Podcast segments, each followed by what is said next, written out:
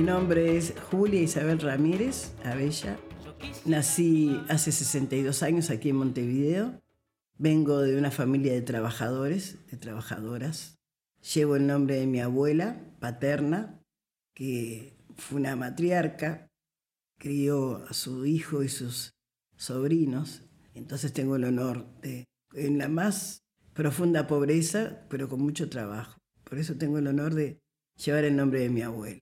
Em, nací aquí en Montevideo, como les contaba, en el barrio Palermo, un barrio de negros, como, como dice la canción.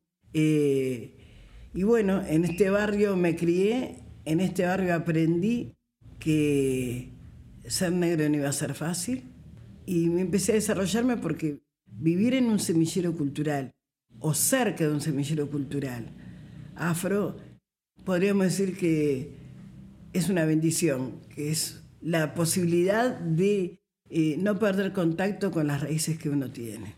Siempre pienso y siempre digo que mi vida hubiese sido otra si no hubiese nacido en este barrio.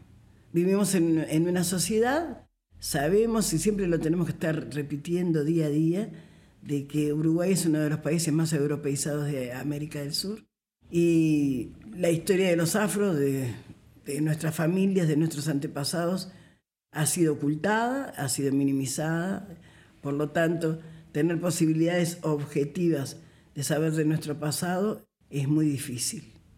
Por eso, a partir de nacer en este barrio Palermo, estar en contacto con las familias de nosotros y de otros amigos, eh, nos dio la posibilidad de responder y respaldarnos frente al racismo, que acá a veces dicen el racismo solapado. Acá el racismo no es solapado de ninguna manera.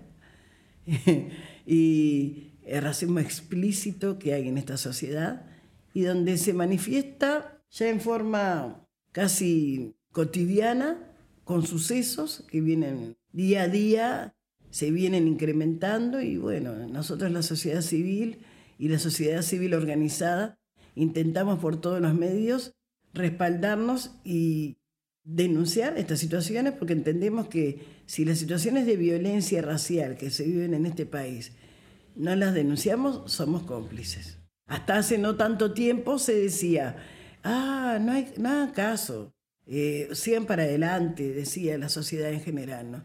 Uno tiene que seguir para adelante, no importa lo que digan ellos, uno tiene que estudiar, uno tiene que trabajar, uno tiene que demostrarles que, pero los derechos que tenemos como seres humanos, no tenemos que demostrarlos porque nacimos con ellos. Así que este, eh, estamos en, un país, como les contaba y como les decía, que no admite que la colectividad afro se organice, que no admite que tengamos nuestras propias reglas y respetemos.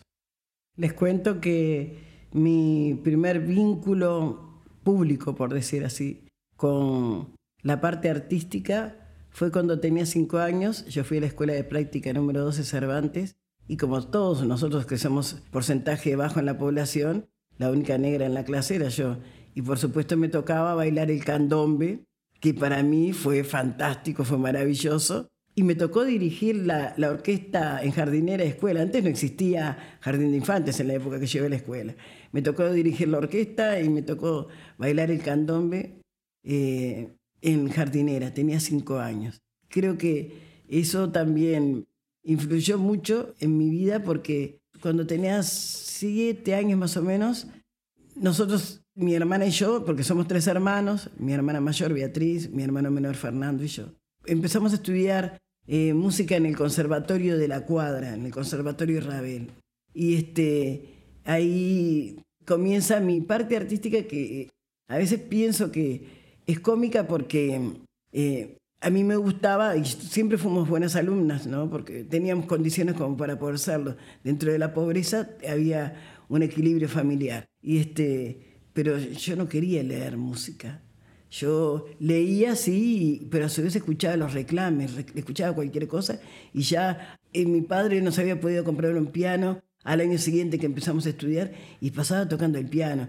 Y además como era un poco inquieta, me ponían en penitencia y decía mi viejo, eh, Isabel, eh, una hora. Y yo tocaba. Isabel, después me mandaba otra, Isabel, dos horas. Y yo tocaba. Y, Isabel, llegué a estar tres horas o cuatro horas tocando el piano. Entonces, lógico, eso me dio una posibilidad, siendo una niña, eh, que a su vez el oído lo agudicé y tocaba, tocaba, me gustaba mucho tocar el piano.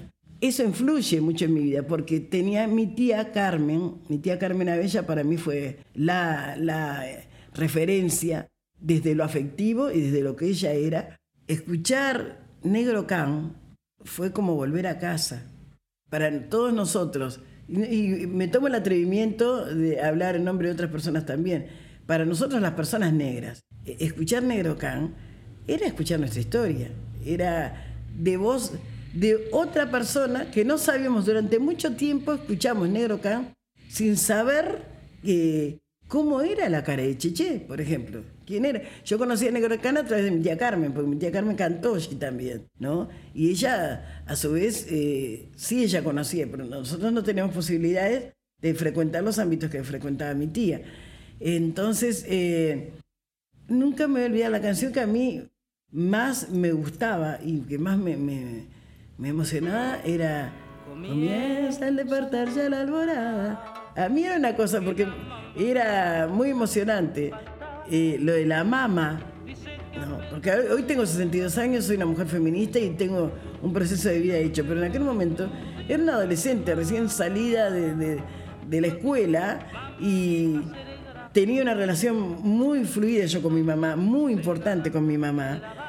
Y a su vez mi mamá había sido huérfana, al igual que mi tía Carmen, porque su madre había muerto cuando ellas eran muy chiquitas. Y todo eso a nivel afectivo te mueve mucho, ¿no? Que te diga eh, eso del niño prontito, mamá vieja, seré grande. Esa cosa que también pasamos muchos de nosotros al ver nuestras madres limpiando, eh, cocinando, laborando para afuera, siendo maltratadas por los patrones, también, ¿no? Este, entonces eran las canciones que, yo digo que la que más me gustaba era esa, y después el barco negrero, ¿no? El barco negrero para nosotros, yo inclusive con mi grupo Afrogama lo cantamos durante muchos años, era como nuestra carta de presentación para decir musicalmente no somos los hijos de España. Y vuelvo siempre a lo mismo, no somos los hijos de España. Los que nos dicen claramente que no somos los hijos de España es desde el barco negrero.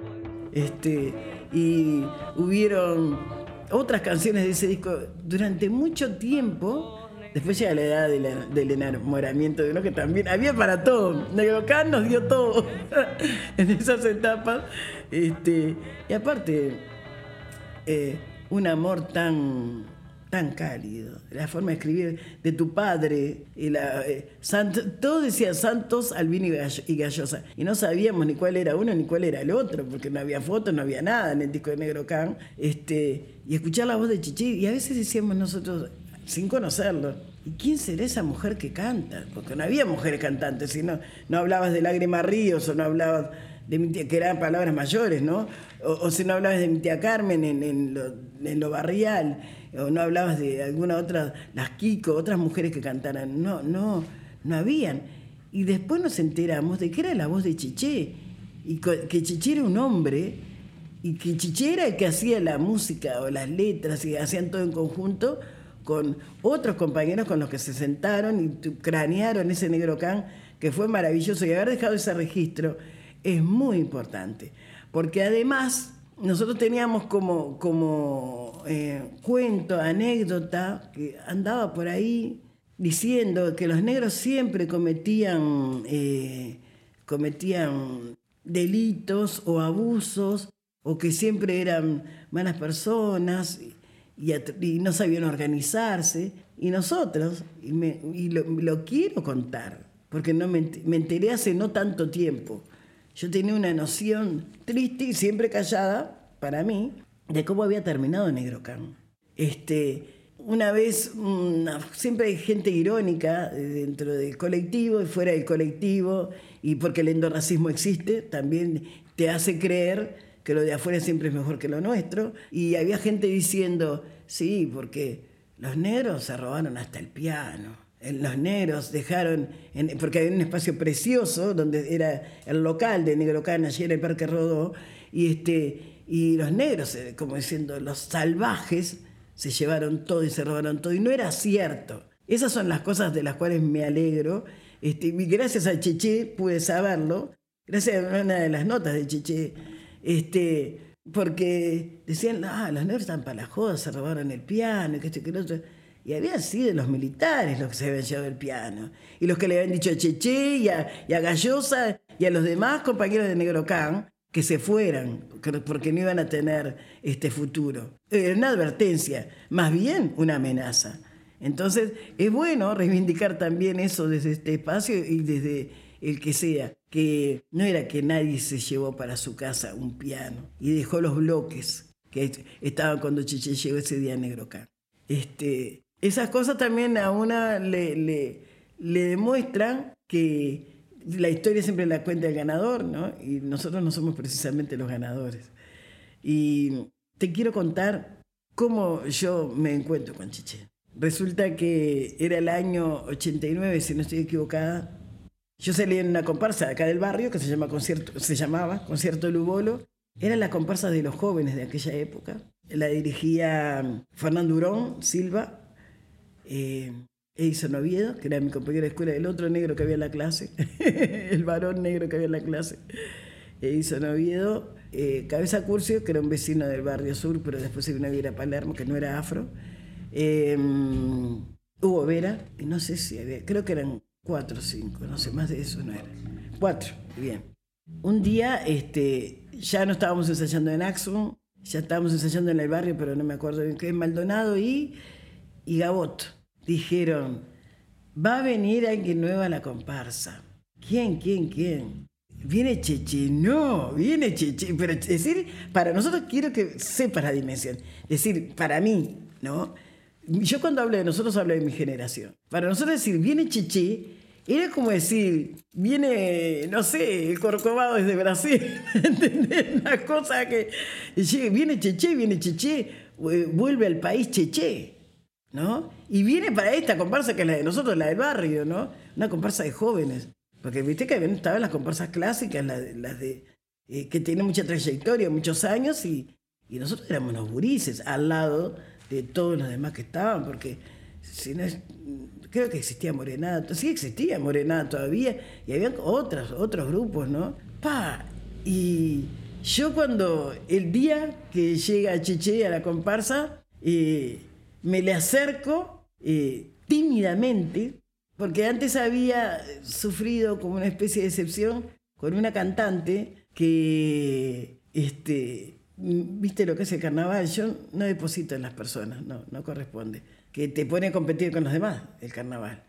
Entonces, cuando viene, viene esa, esa cantante muy buena, muy buena cantante, a la comparsa, esa misma comparsa, ese mismo año, yo le digo, bienvenida, eh, bienvenida, que nos, encanta que estés acá, y sobre todo porque las mujeres por lo regular, hay todo un tema que tiene que ver con el patriarcado, tiene que ver con el machismo, que eh, nos, siempre nos pone en lugares de rivalidad, y yo entiendo que la sororidad es lo que a nosotras nos tiene que importar, ser hermanas entre nosotros y no rivales. Y yo fui con mi sororidad, toda contenta de decirle bienvenida, y la cantante me dijo, pero vos no te olvides que nosotros estamos compitiendo.